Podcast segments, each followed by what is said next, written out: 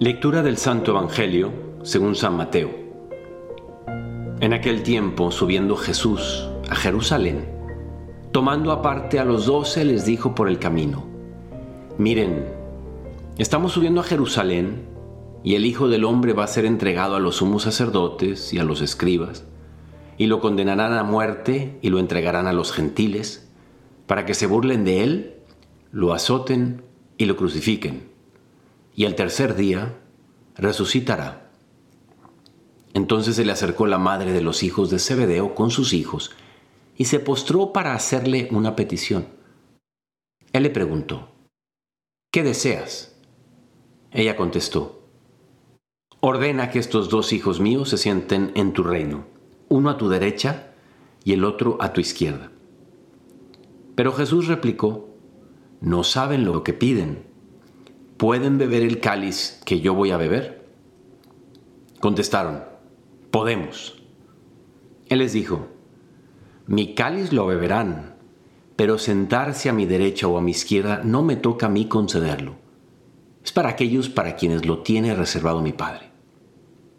Los otros diez al oír aquello se indignaron contra los dos hermanos.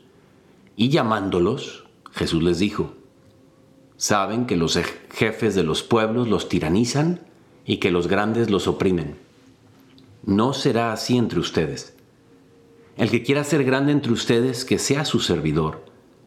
Y el que quiera ser primero entre ustedes, que sea su esclavo. Igual que el Hijo del Hombre no ha venido a ser servido sino a servir y a dar su vida en rescate por muchos. Hola amigo y amiga en medio de esta cuaresma. ¿Cómo estás?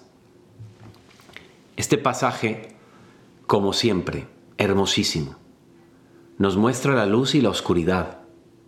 Nos muestra los criterios de Dios y los criterios de los hombres. ¿Cuánto le pesaría? ¿Cuánta paciencia? Quiero que ustedes tomen una camarita en su, con su cabeza, con su mente, y se imaginan al pobre de Jesús que les acaba de decir, oigan, voy a ser entregado, me condenarán a muerte, me entregarán, me van a azotar y crucificar.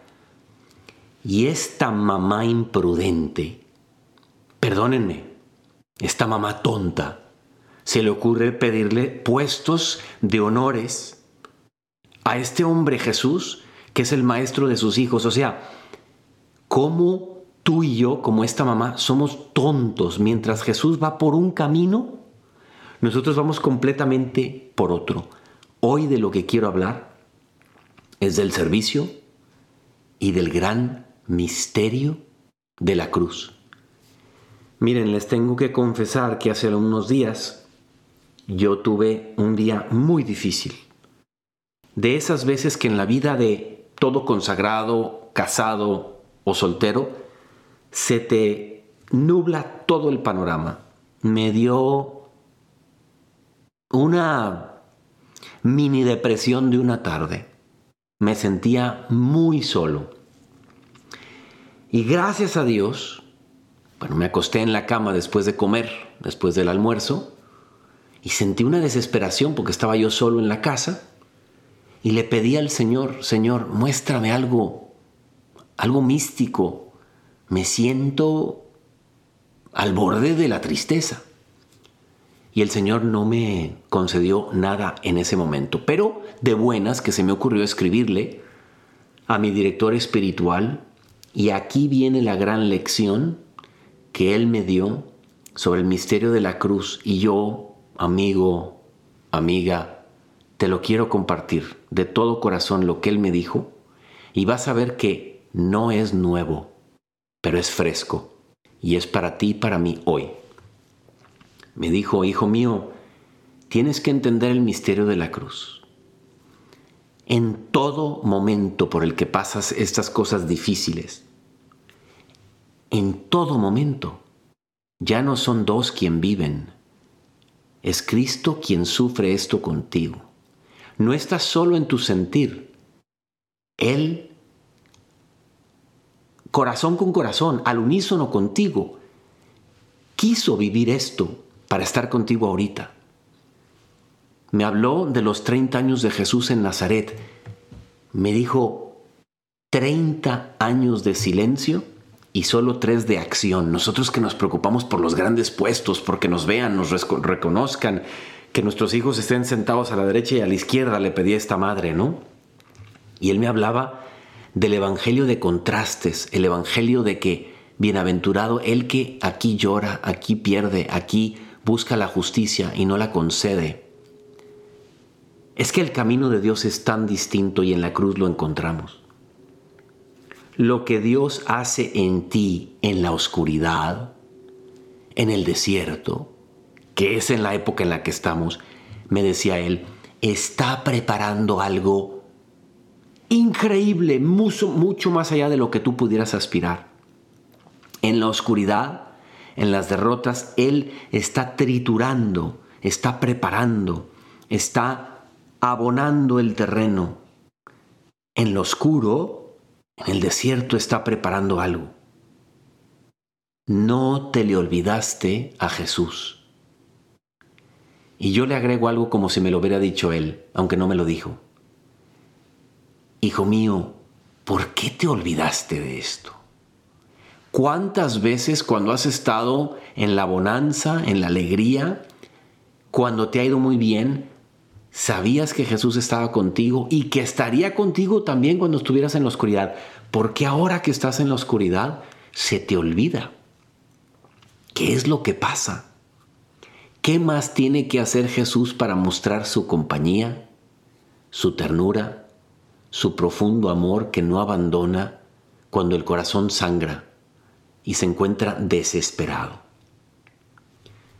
Pues dije yo que quería hablar del servicio y de la cruz, porque la salida de cuando estamos en la cruz es precisamente que nos pongamos a buscar quién a nuestro alrededor anda triste, tiene un pariente enfermo, tiene a la mamá con cáncer, tiene al hijo con alguna dificultad, está pasando por algo, sal, salgamos y cuando salimos a servir a los demás, haz de cuenta que la cruz toma completamente otro color, otro sabor.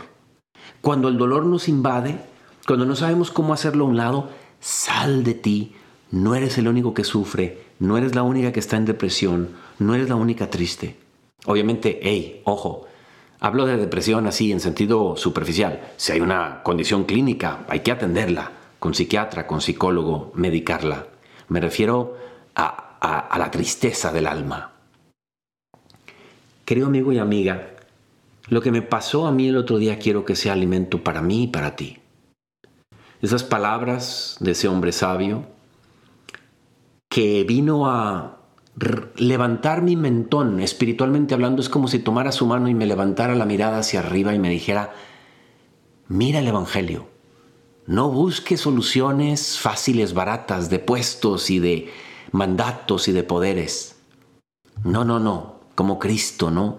Que no vino, no vino, perdón, a ser servido, sino a servir y a rescatar a todos los hombres. Estamos llamados a seguirlo a Él por ese mismo camino y la plenitud y la alegría y la resurrección se acercan. Y uno ve cómo cuando el grano de trigo cae en tierra y muere, produce muchísimo fruto. Yo quiero que tú produzcas mucho fruto. Yo soy el Padre Jorge Obregón y me encuentras en Instagram en J Obregón G. Y si hoy este mensaje sabes que le puede caer como anillo al dedo a una persona querida y cercana de ti, mándaselo. Y que Dios te bendiga.